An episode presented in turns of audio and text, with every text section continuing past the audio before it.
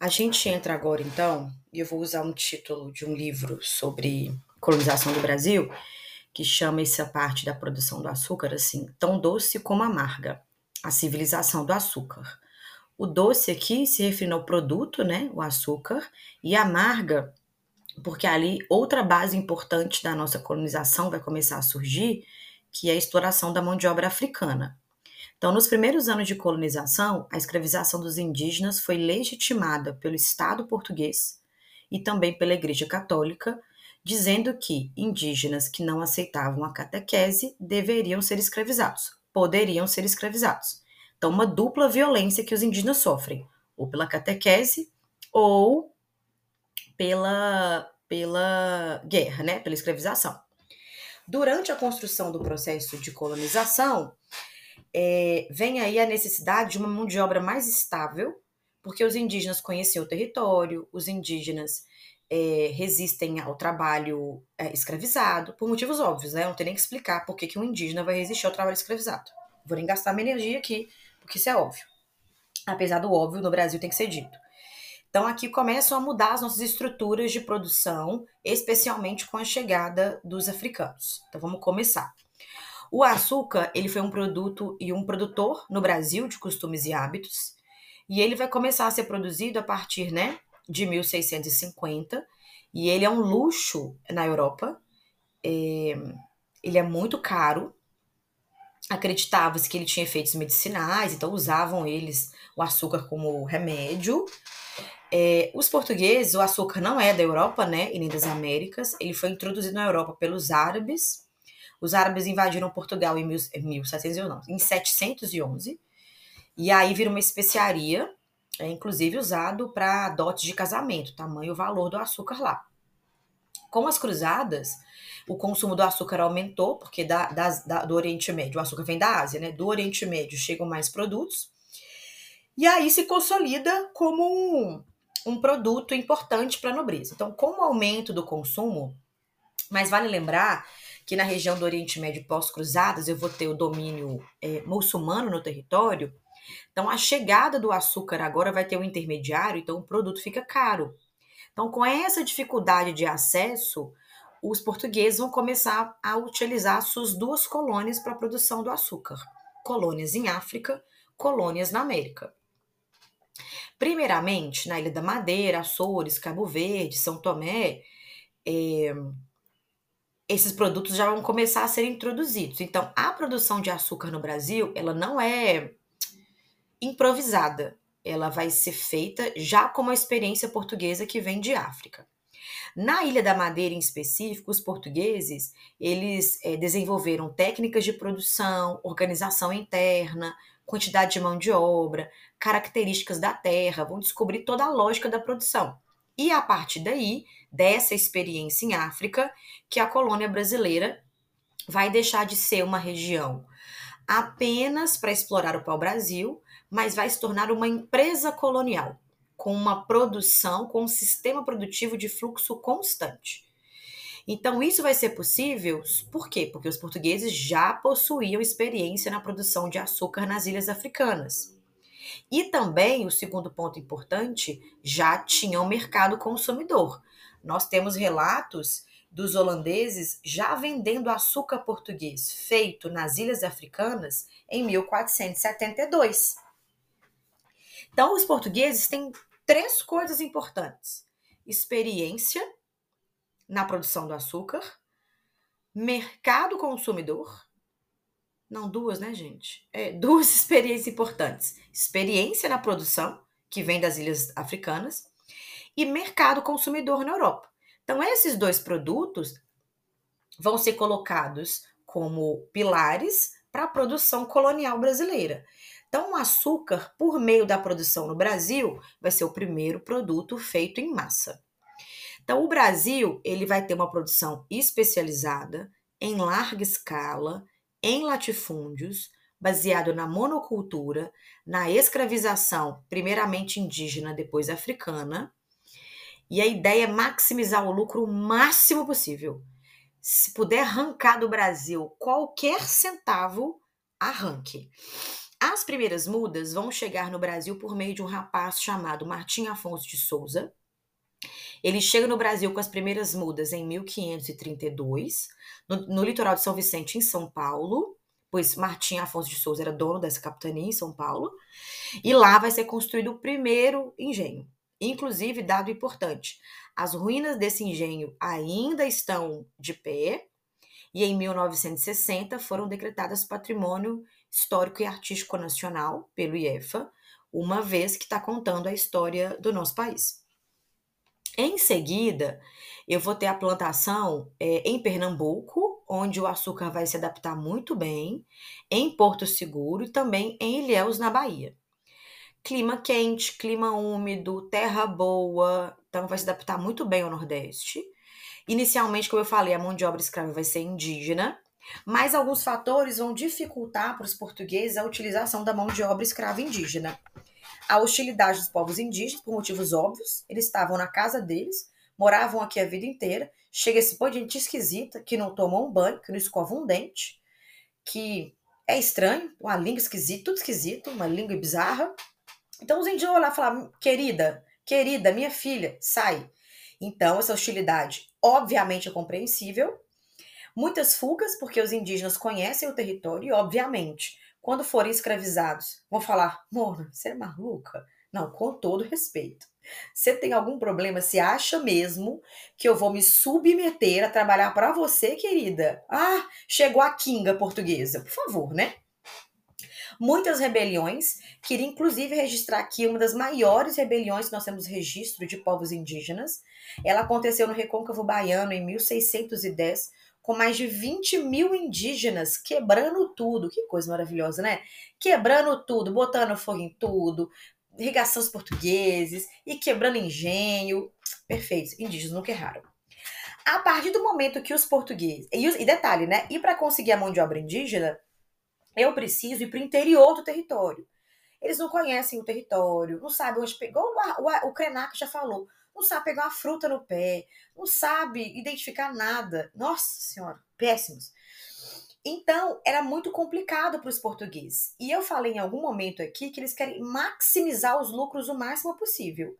Então, eu preciso de uma mão de obra estável, frequente e que produza muito a parte da violência.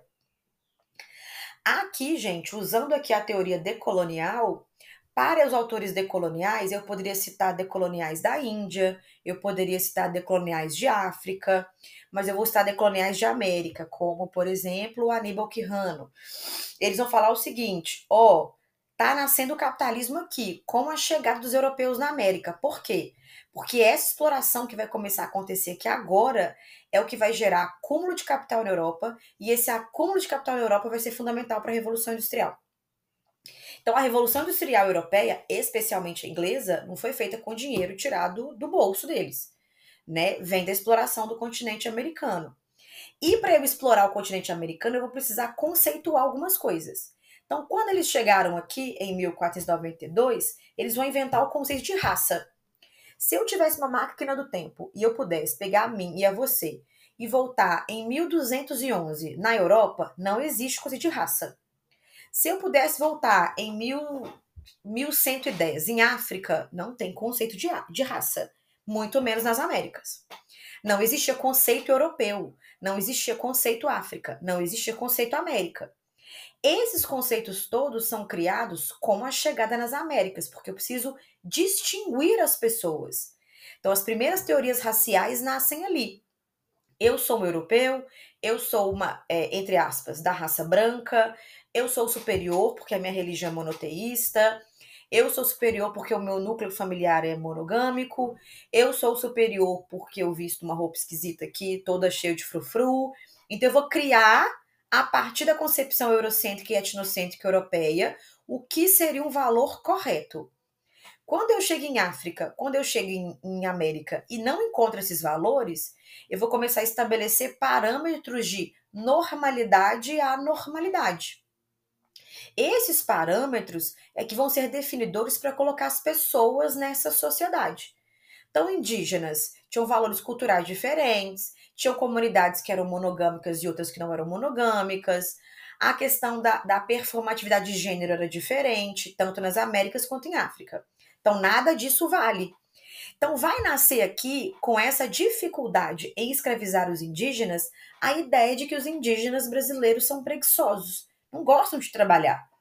O que o indígena não quer é de trabalhar escravizado, né? Até eu, então eu sou preguiçosa também, porque se alguém chegar aqui na minha casa, invadir o meu território e ainda virar para mim e falar: "Eu sou uma pessoa branca, sou superior a você e você vai trabalhar para mim 18 horas por dia, numa de uma forma violenta, se afastando da sua família para eu lucrar, uai, eu também fujo, gente. Eu também vou ter hostilidades com essas pessoas.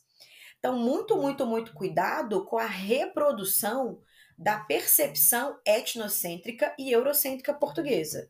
Deixa eu atender meu telefone que está tocando. Voltei. Então, muito cuidado na reprodução da visão eurocêntrica e europeia sobre a nossa colonização e sobre os nossos povos. A gente precisa tomar muito cuidado e falar, não, o indígena é preguiçoso. Lembre que os povos indígenas do continente americano tinham outras lógicas de trabalho. Pensa no território brasileiro, território brasileiro é mara. Eu não preciso trabalhar como os portugueses trabalhavam. Eu tenho outra lógica de trabalho, eu tenho outros valores econômicos, eu tenho outros valores culturais, eu tenho outra relação com o meio ambiente. Então, assim, essa ideia de indígenas preguiçosos nasce aqui, se, pelo simples fato que, de que eles não aceitaram a escravização. Então, boa tarde, sou preguiçosa. Aí, o Martim Afonso de Souza planta as mudinhas dele lá e vai embora. É, os indígenas atacaram, inclusive, né, o, o, a região do Martim Afonso de Souza. Só que o território do Nordeste é, vai, o açúcar vai se adaptar muito bem e os indígenas que moravam no litoral do Nordeste, já de saco cheio da presença portuguesa, portuguesa já se interiorizaram. Então, no litoral do Nordeste, eu vou ter um pouco menos de ataques, porque eles fogem para o interior e os, e os portugueses ficam localizados no, no litoral. O território do Nordeste tem solo de massapê, tem clima quente e úmido, tem uma vasta rede hidrográfica para distribuir esse açúcar, para chegar no, no, no porto. É próximo da metrópole, né, a região Nordeste. Então, os primeiros engenhos do Nordeste foram construídos a partir dessa lógica. E a partir daí começa a produção da cana. E a produção da cana de açúcar, ela vai alimentar outros setores da economia, por exemplo, a pecuária. Porque eu vou usar as vaquinhas, por exemplo, o boi, como força motriz para girar lá a moenda do açúcar. É, o boi vai ser alimento, o boi vai ser transporte para levar produtos, por exemplo, até o rio. Do rio bota no barco, do barco chega no porto, do porto vai para Portugal. Além do açúcar, também o tabaco, que é um produto né, aqui das Américas, é, que vai ter uma aceitação muito grande na Europa também. É, e aí não se esqueça da forte presença na culinária brasileira do açúcar. Então, os doces brasileiros e os doces portugueses são muito doces. Se você provar um doce alemão, o açúcar é, ó, sutil. Por quê? O alemão tem um pé de cara de açúcar na terra dele, né? Ele tem que comprar um açúcar importado. Então, meu filho, é caro. Vai pra, pra sei lá, para onde? Sei lá, para outro país europeu que não tem colônias nas Américas e o acesso ao açúcar é mais limitado. Agora, vem no Brasil, a gente, a gente abre lata de leite condensado e bebe no bico, né, gente? Já deu para entender a importância do açúcar na nossa culinária. Uma curiosidade sobre o nosso açúcar. Sempre houve muita desconfiança do açúcar brasileiro.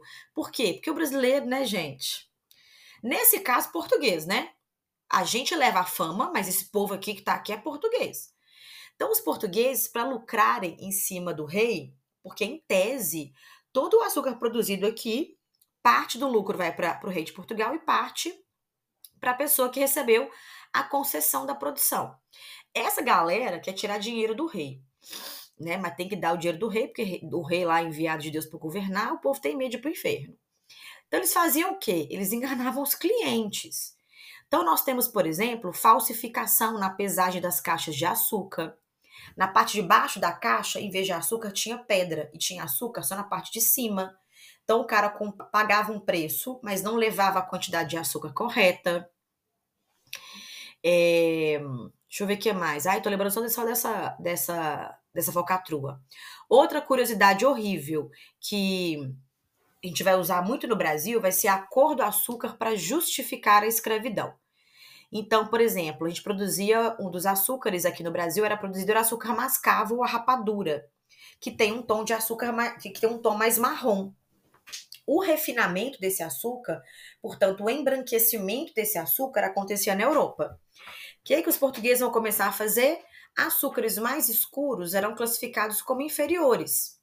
E os açúcares mais brancos eram melhores. Eu sei que hoje em dia isso não corresponde à realidade, mas naquele momento sim.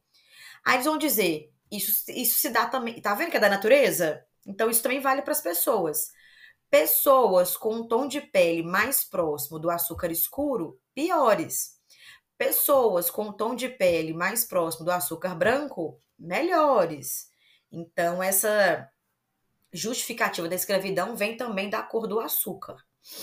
É, então, branco está ligado à pureza, enquanto o mais escuro está ligado, por exemplo, aos indígenas e aos africanos. É, e isso supostamente foi dito como uma evidência natural dessa desigualdade, e, portanto, essa relação escravocrata e racista seria supostamente natural. Enfim, tiraram do sovaco essa informação. Os primeiros africanos, é, as primeiras pessoas africanas escravizadas que vêm para o Brasil, vêm especialmente de Angola e de Guiné, e essas pessoas vieram porque eram mão de obra especializada. Outro mito para tirar da sua cabeça. Ai, as pessoas escravizadas que vieram para o Brasil eram pessoas que tinham um trabalho mais rústico, eram pessoas mais brutas, eram pessoas. Pelo amor de Deus, sabe? Quando você for a uma igreja colonial, todo aquele trabalho artístico incrível das igrejas coloniais foram feitos por pessoas escravizadas, eram artistas. Eram pessoas sensíveis, eram pessoas com refinamento da coordenação motor. Vocês acham, não, vocês acham mesmo que os portugueses fariam um trabalho incrível como aquele? Não, não fariam. Não fariam. Então lembra que essa nossa memória sobre trabalhadores escravizados africanos ligados ao trabalho bruto, à violência, à força, é mais uma construção da estrutura racial da escravidão. É, os primeiros, inclusive, que vieram para cá, de Angola e de Guiné, vieram por serem mão de obra especializada, por dominarem todo o processo de cana-de-açúcar, da produção da cana-de-açúcar. Então, eles eram purgadores, mestres de açúcar, ferreiros, caldeireiros. Pelo amor de Deus. Inclusive, a própria exploração de metais preciosos aqui no território das Minas também foi ensinado por, por africanos, que já exploravam metais preciosos em África. Porque na Europa não tem metal, né, gente? Pelo amor de Deus território é pobre, misericórdia. Então, eles eram experientes na agricultura, eram experientes na produção de cana-de-açúcar, no uso do ferro, no cuidado com gado. Então, eram trabalhadores especializados. Então, lembra que é, essa, essa ideia de africanos brutos e, e adaptados ao trabalho escravi escravizado é mais uma teoria racial, é mais uma teoria racista. Ainda sobre o açúcar, não se esqueça que os holandeses tinham uma relação muito próxima com os portugueses e com os espanhóis também, porque eles eram grandes transportadores de produtos das Américas. E por serem grandes exportadores de produtos das Américas, eles é, transportavam o nosso açúcar, obviamente. Só que nós vamos ter, em 1580, a União Ibérica. E a União Ibérica é, como é que fala? E na, na União Ibérica, é, por, os, os, holandeses vão ter uma certa rivalidade com os espanhóis. Então, a União Ibérica foi de 1580 a 1640. Então, e, e durante esse período, Portugal e Espanha foram administrados pelo rei espanhol. Então, os holandeses, por serem inimigos dos espanhóis, viraram inimigos dos portugueses. Então, a, os holandeses começaram a ter dificuldade no acesso ao açúcar brasileiro, o que vai gerar invasões. Então, em 1604, começam as invasões no Nordeste brasileiro e também na África, porque os holandeses querem dominar duas pontas da produção da cana-de-açúcar: a terra que produz o açúcar e o local que fornece a mão de obra, por isso Brasil, África. E em 1630 ocupam Salvador e Pernambuco. Os, é, é... Ai, os holandeses vão ficar no nosso território, portanto, de 1630 até 1654. O governador holandês mais famoso é o Maurício de Nassau. Então, por causa das invasões, né, alguns engenhos foram destruídos, então ele recupera engenhos, restabelece o tráfico de pessoas escravizadas, fornece dinheiro para crédito, investe no saneamento local. permite a liberdade de culto para religiões europeias, então eu vou ter tolerância religiosa com judeus, o que não acontecia com os portugueses. Os portugueses eram intolerantes religiosamente com o com o, o é, com os judeus, né? Mas com, com, com, como a região da Holanda era majoritariamente protestante, tem uma diversidade religiosa maior, mas lembra que os holandeses não são tolerantes religiosos, nem com os indígenas e nem com os de matriz africana. É, urbanizou o Recife, né, e torna Recife capital do território holandês e fortes investimentos em fazendas produtoras de gado também, e trouxe uma série de artistas, naturalistas que vão visitar e vão registrar é, o Nordeste brasileiro naquele contexto. Em 1640, Portugal se liberta do domínio espanhol e aí vai começar uma luta pela retomada do Nordeste brasileiro. Essa guerra vai ser finalizada em 1654, quando os holandeses foram expulsos no Brasil. Essa guerra de expulsão tem dois nomes. Os portugueses chamam de Guerra de Reconquista e nós brasileiros chamamos de Insurreição Pernambucana. Tem um quadro muito famoso feito no século XIX sobre essas batalhas, e uma batalha em especial, que é a dos Guararapes, inclusive o Aeroporto Internacional de Recife chama, né, Guararapes. Nessa batalha vai nascer um mito sobre o Brasil nasceu nessa batalha.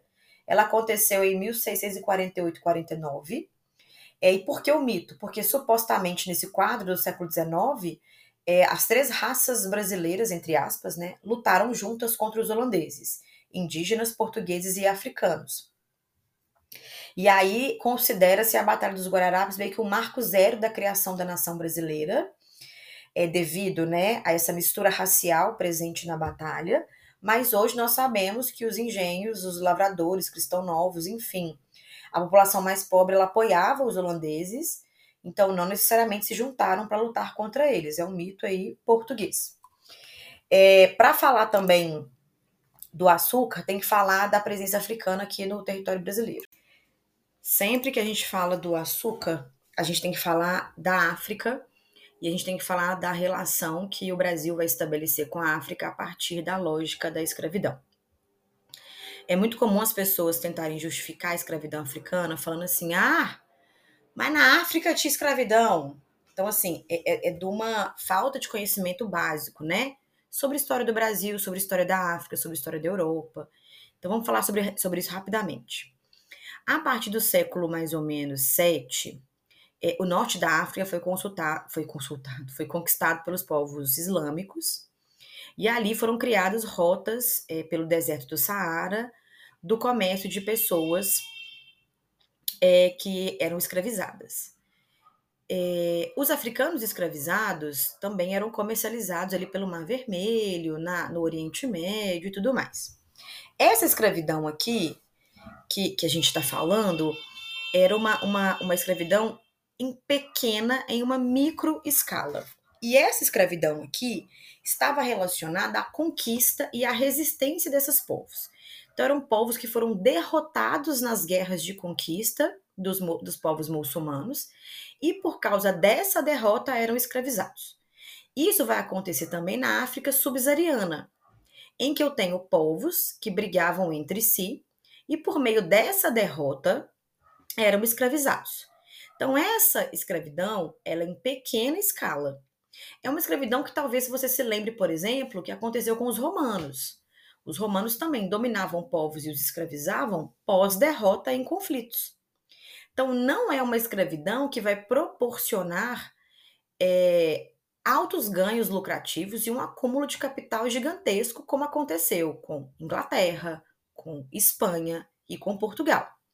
Então, nenhuma escravidão que aconteceu na história da Terra pode ser comparada com a que foi inaugurada pelos portugueses aqui nas Américas. Nenhuma.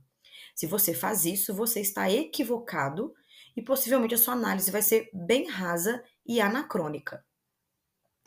Porque os portugueses, eles adicionaram um ingrediente assim totalmente novo na lógica escravocrata que eles vão criar aqui, que é ela nunca foi tão volumosa, tão organizada, tão sistemática e tão prolongada quanto a escravidão brasileira iniciada pelos portugueses. Ela dura três séculos e meio e promoveu simplesmente a maior imigração forçada da história da humanidade. Aí eu quero fazer um parênteses. Os portugueses fizeram duas coisas importantes. Os europeus, né? Os europeus fizeram duas coisas assim incríveis para a humanidade. O pior massacre da história da humanidade com os povos indígenas e a maior migração forçada da história da humanidade com os, com os, com os africanos. Gente, incrível isso. E com a escravidão, é, nós tivemos o redesenho, né, a reconfiguração da demografia das Américas, da demografia da África, e vai transformar a escravidão num negócio global e altamente lucrativo. Isso nunca aconteceu. Então, qualquer comparação com a escravidão africana, tentando justificá-la, baseando no argumento, mas já existia escravidão anterior, é desonesta e equivocada. Quais são as especificidades da escravidão americana? É, primeiro, é sinônimo de trabalho intenso, plantação, produção de ouro, mineração, enfim. A condição da pessoa escravizada era uma máquina, então ela vai ser explorada o máximo possível. Nasce aqui uma ideologia racista que nós conhecemos hoje, então o conceito de raça nasce com a chegada dos europeus nas Américas. Vai existir uma, uma série de justificativas religiosas, é aquela do açúcar que eu comentei com vocês. As justificativas para a escravidão elas vão mudando ao longo do tempo para que a escravidão permaneça. No final do século XIX, higienistas, então as justificativas vão, vão de justificativas teológicas, religiosas, a supostas justificativas científicas, mas todas elas com o mesmo objetivo, que as pessoas indígenas e africanas se mantivessem na lógica da escravidão. Os portugueses chegam lá por volta do século XV, mais ou menos, é, inicialmente, eles não estavam interessados em obter pessoas escravizadas na África, mas introduzir né, a produção da cana-de-açúcar. Mas percebem que a produção, que a venda de pessoas era altamente lucrativa, então eles mudam essa, essa, esse pensamento. E com a introdução do açúcar no Brasil, toda a logística vai ser transformada. Cabo Verde, São Tomé e Madeira foram se desenvolvendo ao longo do século XVI e XVII, é, estão diretamente ligadas ao tráfico, é, o contato com os europeus muda as modalidades das guerras internas desses povos, criam enormes redes de relacionamento comercial entre esses povos e aumenta-se, inclusive, o uso da violência. Os dados estatísticos mais recentes mostram que nós temos em torno de 12 milhões 521 mil 337 pessoas traficadas para cá. Homens, mulheres e crianças. É, foram cerca de mais ou menos 36 mil viagens entre 1510 e 1867. Dessas, desses 12 milhões, mais de 12 milhões de pessoas traficadas para cá, mais de 10 milhões, precisamente 10 milhões, 702 mil, 657 pessoas chegaram vivas e 1 milhão, 818 mil, 680 morreram na viagem. Quando a gente fala sobre esses dados, a primeira pergunta que fazer, mas como é que sabe esses dados tão precisos? Porque, infelizmente, no tráfico, eu não falava de pessoas, eu falava de um produto. Na documentação da época, falava-se em peças. Então, como era um produto em que eles atribuíam um valor financeiro, tudo vai ser registrado sobre esse produto. E aí vem o, o, o dado mais importante. Sozinho, o nosso país, Brasil, recebeu 4,9 milhões de pessoas, o que equivale ao, ao total de 47% do total de pessoas embarcadas de África. Ou seja, o nosso país é o país das Américas que sozinho mais recebeu pessoas traficadas.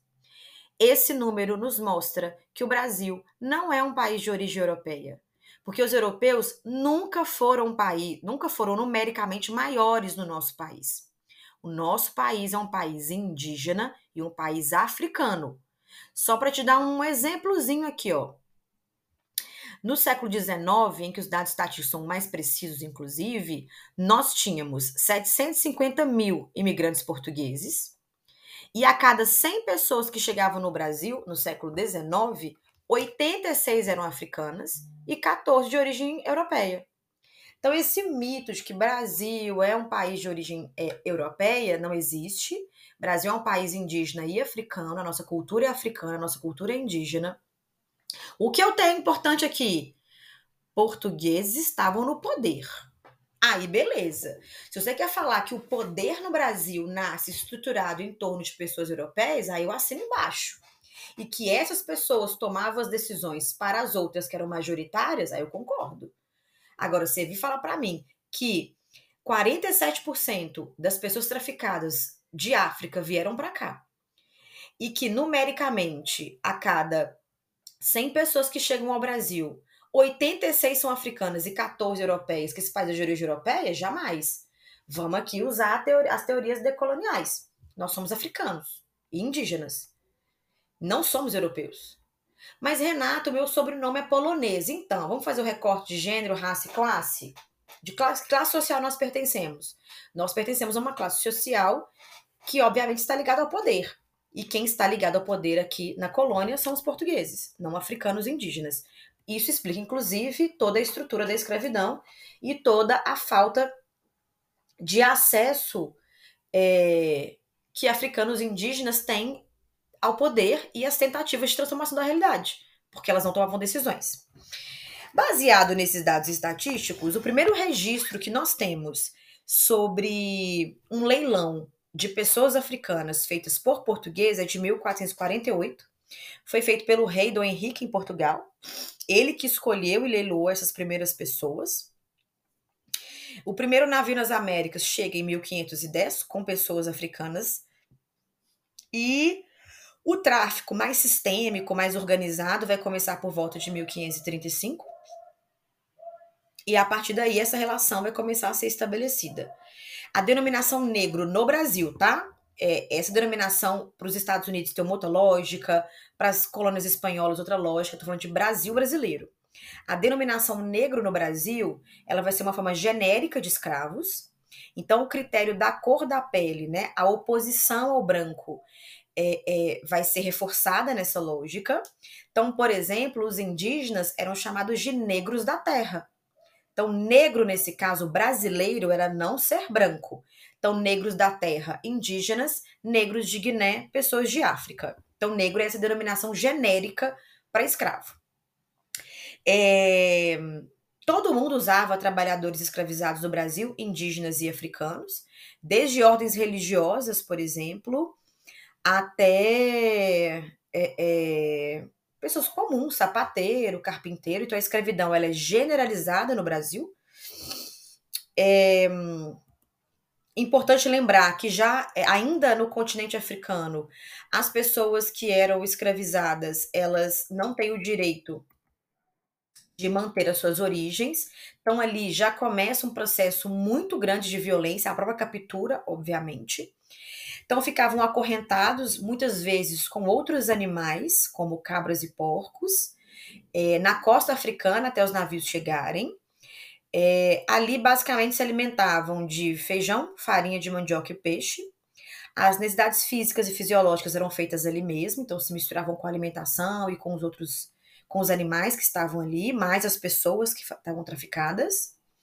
No dia do embarque, eles eram batizados coletivamente, porque a igreja participa do processo de escravidão.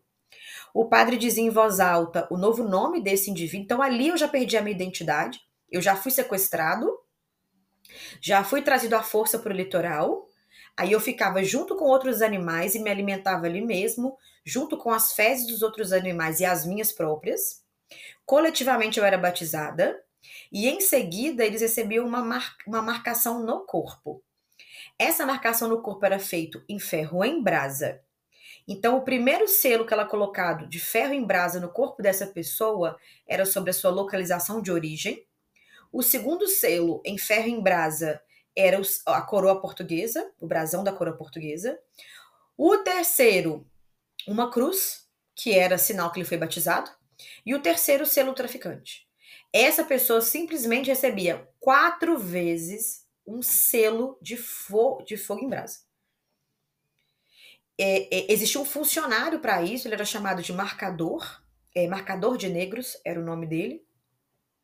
Antes do ferro em brasa, na pele dessa pessoa era colocado uma cera, um óleo, para evitar que a pele grudasse nesse ferro e saísse na hora que puxasse. As mulheres eram colocadas nos navios no espaço separado dos homens, mas dos homens africanos, mas isso não era uma proteção, porque elas eram colocadas à frente do navio, próximo dos homens portugueses. Então, durante toda a viagem, as mulheres africanas eram violentadas pelos homens europeus. Em toda a história do continente africano em relação ao tráfico, né? Eu tive 620 revoltas em alto mar. Em 26 casos, os africanos conseguiram é, tomar esse navio e retomar a costa, o que nos mostra que eles nunca desejaram vir. E as punições para essas lideranças né, em alto mar que tentavam tomar o navio era de, era de, um, era uma, de uma violência muito, muito alta e uma violência que se relacionava à cultura africana. Eles arrancavam a cabeça dessas pessoas e o seu corpo era jogado no mar separadamente. Para os povos africanos, a separação do corpo impedia que você retornasse à terra dos seus antepassados. Então, os portugueses faziam isso de propósito para mostrar para as outras pessoas traficadas que se elas fizessem a mesma coisa, caso elas morressem, elas não retornariam a ter contato com seus antepassados. É, normalmente, no Brasil, uma pessoa escravizada comia uma vez por dia, é, e era basicamente uma alimentação de milho, de fubá, ou de, de farinha de mandioca, azeite, pouca água. A viagem vai durar em torno de 35 dias para Pernambuco, 40 dias para Bahia, 50 dias para o Rio de Janeiro. É, muitas doenças nos navios, então varíola, sarampo, febre, é, problemas intestinais. Então a mortalidade nos navios negreiros era muito grande, tanto que o apelido deles eram tumbeiros, porque as pessoas morriam lá em massa, fora o suicídio, porque as pessoas não queriam vir para cá, foram separadas da sua família, os seus as crianças geralmente eram abandonadas no litoral, porque as crianças eram vistas como inúteis. Então era uma viagem extremamente dolorosa em todos os aspectos, físico e mental. 65% dos cativos eram homens é, e poucas crianças, como eu já disse. É, Aí, quando chegavam no Brasil, iam para os mercados negros, por isso que no Brasil o mercado negro é uma palavra problemática, porque ela foi criada para isso. Se eu fosse na Roma Antiga, eu não ia para mercado de negros, eu ia para mercado de escravos, porque os romanos escravizavam vários povos. No Brasil, o termo, o local onde você ia era mercado negro. É, no Rio de Janeiro, o mais famoso era o mercado do Valongo, que fica na região central do Rio de Janeiro. É, lembrando que até a pessoa chegar para venda, ela vai passar por outras inúmeras humilhações aqui no território brasileiro. Os cabelos eram raspados, é, o corpo era busuntado de óleo para dar uma sensação de que a pessoa estava mais saudável depois de uma viagem bizarra dessa.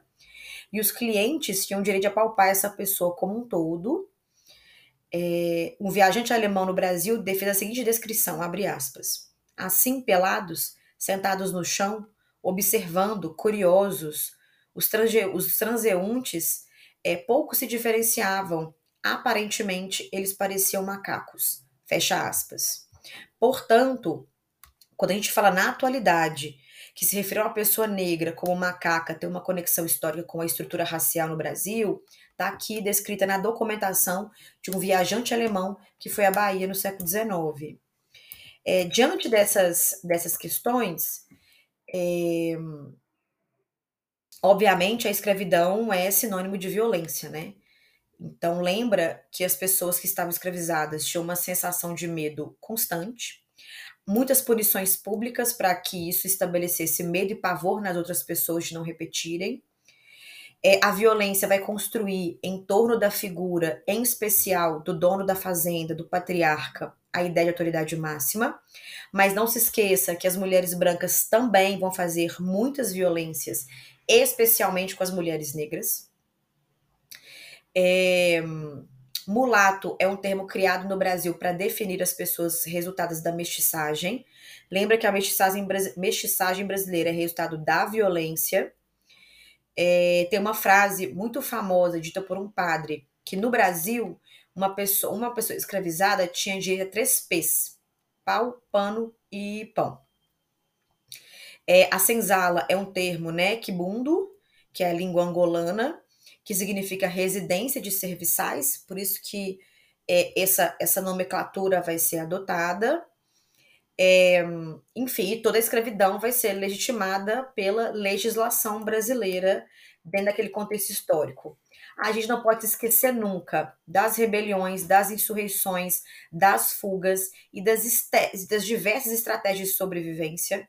Uma das mais famosas, o quilombo. Quilombo em África significa acampamento fortificado. O mais famoso quilombo, Palmares. Palmares chegou a juntar mais ou menos 20 mil habitantes, foi refúgio de diversos grupos sociais, não apenas de pessoas escravizadas.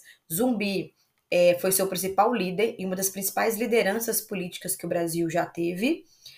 É, a primeira expedição para derrotá-lo foi em 1602, 12, perdão, 1612, e Zumbi foi morto em 1695 e hoje o local onde ficava Zumbi dos Palmares, na Serra da Barriga, foi tombado é, com Patrimônio Histórico e Artístico Nacional em 1985.